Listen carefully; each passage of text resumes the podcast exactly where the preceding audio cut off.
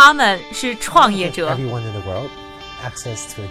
是梦想家。As an entrepreneur hustle matters. 是行业先锋的代言人。他们因为勤奋通过智慧和激情从平凡里走出不一样的人生。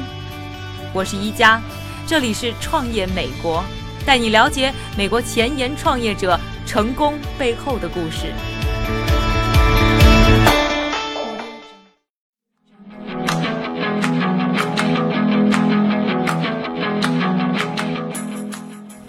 欢迎收听《创业美国》，我是一加。我们的节目从创业出发，想带你看一看中国以外的世界在向哪个方向前行。同龄的一些年轻人又在以什么样的步伐追求着自己的梦想？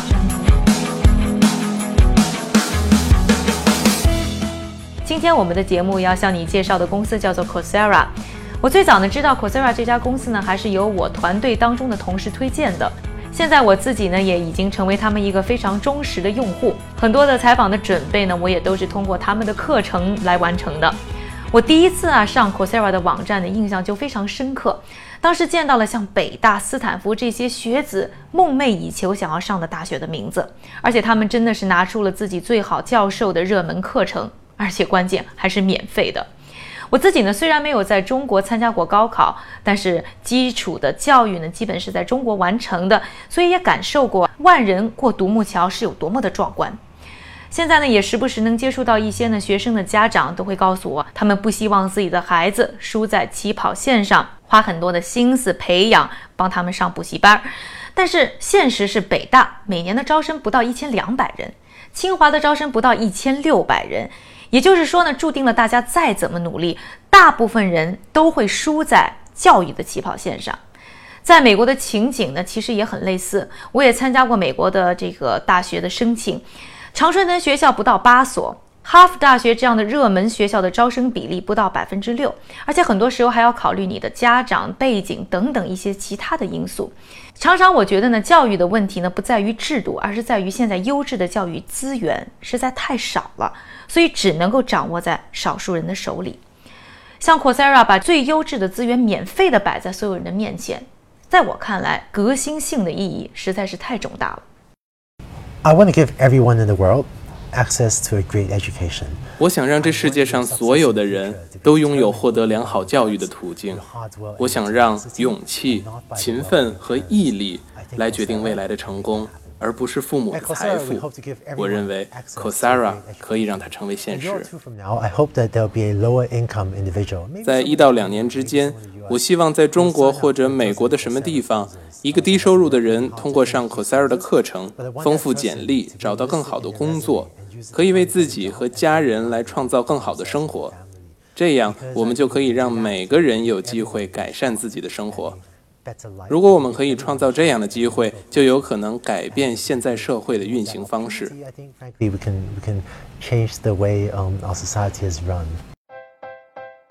这就是吴文达。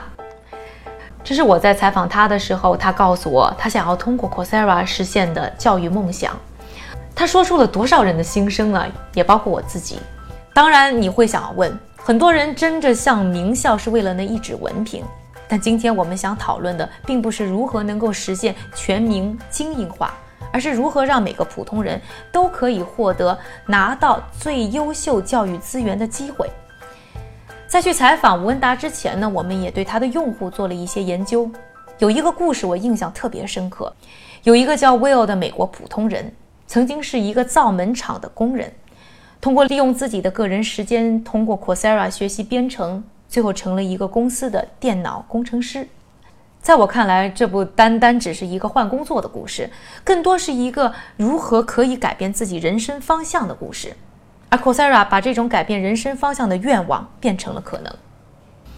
吴恩达这个名字对于呢计算机界可以说是如雷贯耳。他是人工智能领域的一个专家，被称为谷歌大脑之父，现在还是百度的首席科学官。在斯坦福任教多年，还创下过斯坦福历史上选修学生人数最多的课程的记录。我说到要去采访吴文达，我先生就主动说要自己买了机票和我们一起飞到西岸。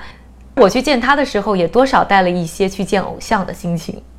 说到吴恩达，我最想知道的就是是什么让他放下了手中那么多重要的工作，投身到网络教育中。这也是我当时给他的第一个问题。The way Coursera has started was a lot under three years ago. I had put my class online. 在差不多三年之前，我把自己的课程放到了网上，有十万多个学生注册听课。把这个数字换算一下的话，我在斯坦福大学每年能教四百个学生，所以如果要教十万名学生，我需要在斯坦福大学教上二百五十年。我在 Coursera 建立之前创办的机器学习课程，现在每隔几个月就会在 Coursera 上面开放一次。每隔几个月，还是会有成千上万的学生注册。我对自己的课还是很激动的。现在我的课只是 Coursera 平台上六百门课程之一。我觉得特别棒的是，现在我们有超过八百名教授在 Coursera 上授课。这些著名教授所传授的知识，简直是不可估量的。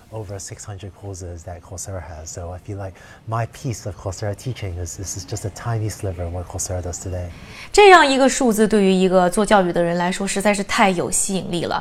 那吸引了包括吴文达一批当时的教育者。就在吴文达在二零一二年创办 Coursera 的时候，还涌现出了另外两家著名的线上教育公司，一个叫做 Udacity，一个叫做 edX。而这三家公司被统称为慕课教育模式的代表公司。所谓慕课教育，这里和大家解释一下，就是通过线上视频等模式进行的网络教育。有一些呢媒体还称二零一二年是慕课之年，但在聊天的时候呢，吴文达反复的强调，其实我们不要把眼光只盯在二零一二年，因为其实呢，二零一二年的爆发是基于多年教育者的研究和开发的基础之上，也包括他自己。那当年呢，创办 Coursera 的想法有了之后呢，吴文达干的第一件事呢，就是拉了他另外一个斯坦福的同事，叫 Daphne Coller Coller。Daphne 除了是一个非常受学生欢迎的老师，自己呢也花多年的时间在钻研反转课堂等一些创新型的教育模式。吴文达说到当年自己创业啊，说自己只有一万两千美金，算算呢只够雇一个员工三个月的时间。说到当年的日子呢，吴文达也觉得非常的庆幸，这段日子已经很快过去了。现在公司已经成为拥有超过千万学生的国际型平台。当初第一个慕课平台上线的时候，有我和另外四个学生。不久，Daphne 加入进来，这就是 Coursera 成立之初的六人团队。我们现在已经壮大了很多，从最初的几个人借斯坦福大学的办公室工作，到现在我们已经有一百零二名员工了。刚开始这个项目的时候，我真的可以说是零预算，所以我会做一些很傻的事情，比方说去网站上搜一些很差的开源软件，而不是去购买那些需要花一百多美金更好一些的软件。所以我很庆幸，我们已经熬过了最初那个艰难的阶段。很开心的是，目前 Coursera 已经募得了超过八千五百万美金的资金。我们的投资者和我们拥有同样的使命感，我们都相信可以通过教育改变世界。吴文达他们的苦日子呢，很快就过去了。就在 Coursera 平台上线的同时，他们拿到了一千六百万美金的风投投资。Coursera 上线四个月的短短时间里，他们光是利用自己的课程就获得了超过一百万的注册用户。直到今天，Coursera 还是行业当中市场份额最大的一家公司。自己是名师，有号召力，是他们成功的先决条件。但是在设计课程的时候，吴文达他们也是花了很多的心思。就以我自己为例吧，在网上去学习，利用的还是很多零散的时间。吴文达呢也注意到这个问题，他说啊，当年他是可汗学院的一个粉丝，很喜欢他们短的辅导视频，于是获得了灵感，就把大学里面数小时的课程呢浓缩到十分钟、十分钟的短视频当中，更好的服务自己的用户。另外呢，他和 Daphne Coller 都利用了自己在人工智能领域的专业知识，利用大数据来不断的优化 Coursera 的教学质量。我去采访文达之前啊，就知道 Coursera 肯定是收集了很多学生的数据，但是没想到他们竟然收集了这么多。One of the things that I'm super excited about is the opportunity to use data to improve education. 运用数据改进教育是让我非常兴奋的事情。比方说，通过记录七百万网络用户的使用行为，让 Coursera 在去年的一年里收集的数据超过了传统教育过去五千年的统计记录。我们可以通过分析这些数据来了解如何教学生。给你举个例子，如果我们发一封信，写着“亲爱的一加，这周六要交作业了”。可能你不会如期完成的，但如果我们发另一封信，写着“亲爱的一家，我们发现你上周登录了网站上课，做得好。我们看到你完成了上次的作业，获得了满分，真棒！你还留下了很有启发的五条评论，干得漂亮。”这个时候，我们如果再说这次的作业是周六交哦，这样的鼓励性邮件会让学生的课程完成率大大提高。能发现这样的规律也不是偶然的。我们的工程师每天会发出成千上万的不同的邮件给不同的学生，分析什么样的邮件会让学生更愿意完成课程。这个时候，我们发现，如果在提醒你完成作业之前，先鼓励一下学生，会更容易让学生完成课程。And it was only then that we went back and actually read the emails and figured out that, oh, no surprise that we remind you of the things you did well first before asking you to take the next step. That might be more likely, that might be more motivating to cause you to complete. Coursera 收集到的这些数据呢，成为他们特别宝贵的一块资源。很多的学校呢，愿意和他们进行合作，也是希望或者说看好了他们拥有的这一块数据资源。那比如说，我们之后呢，还采访了哥伦比亚大学一个专门负责线上教育推广的教授。他就和我们介绍啊，他们当初和 Coursera 合作的时候，就是看中了他们能够提供更多的数据，而且他们现在合作方呢，也不光是 Coursera 一家，而是和几家的线上教育机构都有呢共同开发网上课程的经历，就是为了能够拿到更多的数据，用作呢自己在教学方法的研究上。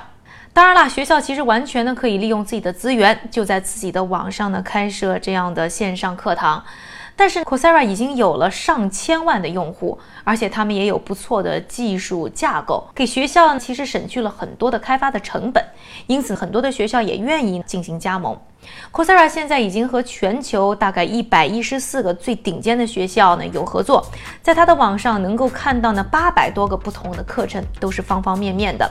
在采访的时候啊，吴文达也和我们专门的介绍了一下他们现在和学校进行合作的一些具体的方法。因为我们只和最好的大学合作，所以我们把关于教什么、怎么教等等问题的决定权交给我们的大学合作方。比方说，打分的标准应该由北大自己来决定。同时，很多大学也是第一次接触慕课平台，因而我们也会给他们一些建议，但并不强制要求他们遵循。刚刚呢，和各位听众朋友一起去了解了慕课模式的代表公司 c o s e r a 的基本情况。他提出的能够呢打破每个人的经济条件、地理位置等限制，平等的享受高等教育资源的模式呢，确实让我们觉得看到了更多的希望。但是从普通教育者的角度，又是怎么看待这样一股新生力量的崛起？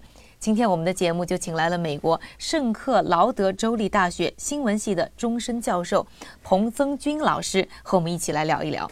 彭老师你好，主持人你好，您有把自己的课放在网上吗？现在目前还没有，因为从二零一二年像一些慕课的这种才开始兴起嘛。嗯，那有有没有想过想要尝试一下把自己的课放到网上？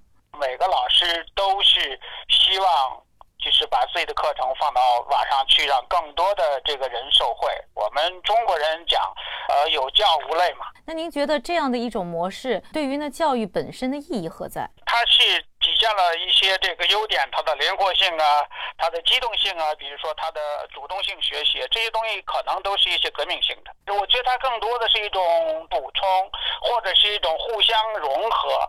因为教育这个东西呢，它的模式是比较保守的，所以它是需要一段时间的考察。那我们老师呢，在在考虑一种什么样的这个利用它呢？比如说，对一些比较固定的知识，这个东西是完全可以让他们先在自己家里把这正式课程的就上的。嗯，在这些这个已经工作的人群当中，您觉得这个市场如何？由于现在的知识爆炸，各种各样的知识特别特别的多，那么人需要这个随时的充电。感谢各位的收听。想要了解更多关于 Coursera 以及我们创业美国的资讯，请关注我们的优酷视频以及我们的微博、微信账户。在微信当中输入 Coursera，你就可以立即获得延展的有趣阅读。我是一佳，下期创业美国为你带来更多美国前沿创业者成功背后的故事。